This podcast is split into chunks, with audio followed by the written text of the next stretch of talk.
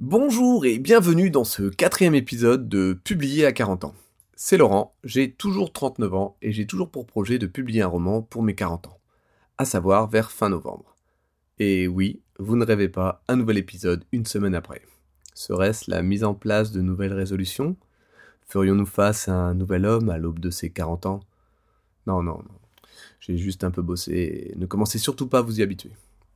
Nous sommes déconfinés, le monde est dehors, j'ai revu des gens, j'ai même fait un déménagement et participé à deux barbecues, c'est le retour de la vie sociale.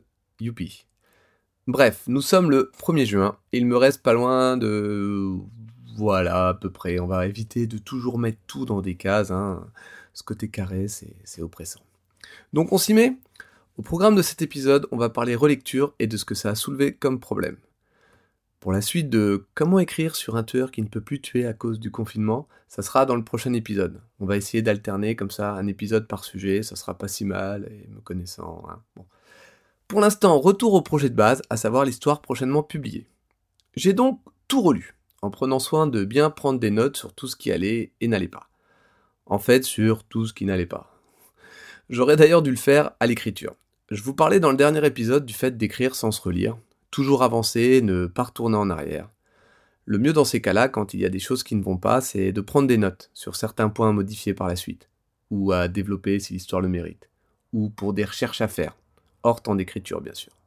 Et sans que l'histoire ne soit particulièrement longue, je me suis rendu compte dès la première page, le premier paragraphe même, que j'allais avoir énormément de travail.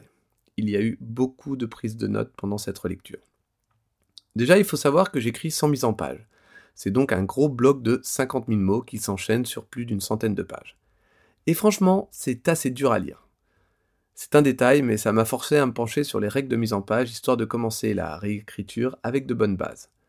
Comme par exemple le retrait de début de paragraphe, les césures, le bon format pour mon histoire, l'interligne, justifier son texte. J'ai même pris des bouquins dans ma bibliothèque pour les comparer entre eux. Parce qu'autant sur Internet il y a des règles sur tout, Autant le placement du mot chapitre dans une page, je n'ai pas trouvé. Tu mets quelle taille de police Combien d'espace au-dessus Combien d'espace en dessous avant de commencer à écrire? Alors oui, je suis tout à fait conscient que sur le principe, on s'en fout et que je pouvais faire comme je voulais, comme je le sentais. Mais en fait, je me suis dit que, quitte à perdre du temps et apprendre, autant avoir une bonne base pour que dans mes prochains récits, je ne me repose pas ce genre de questions.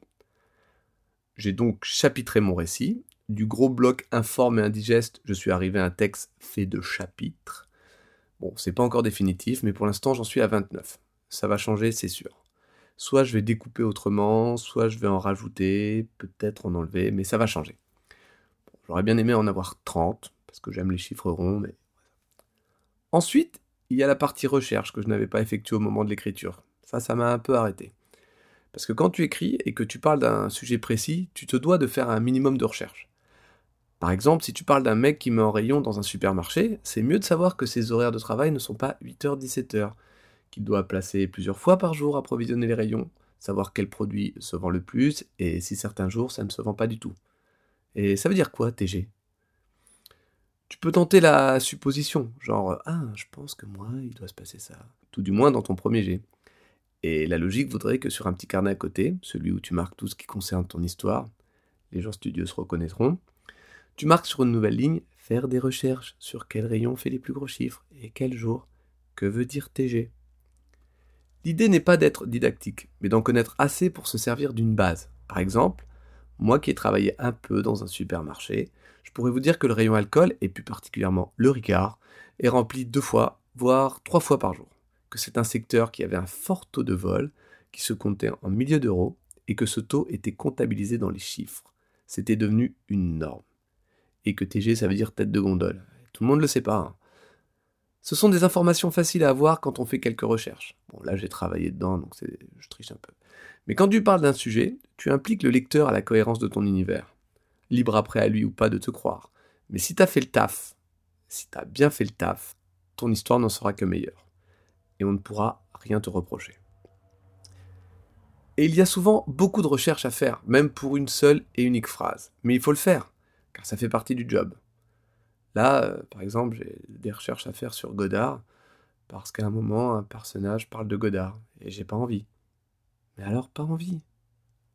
Donc, quand dans mon premier paragraphe, j'évoque les différents jours de fréquentation d'un lieu public et que je le fais seulement sur mon ressenti, bah à la relecture, je me dis, ok, maintenant je vais me renseigner, euh, histoire de voir si je dis pas trop n'importe quoi.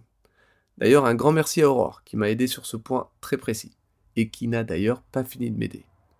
D'avance, merci beaucoup Aurore. Et une fois la mise en page et le début des recherches effectuées, j'ai donc parcouru de bout en bout mon manuscrit, en continuant de prendre des notes. Et j'ai finalement terminé la lecture sur un total de 110 pages, pour l'instant. Je parle du roman, pas des notes, parce que sinon 110 pages de notes. Euh. Et en étant le plus honnête possible, j'ai pas trouvé ça nul ou désagréable.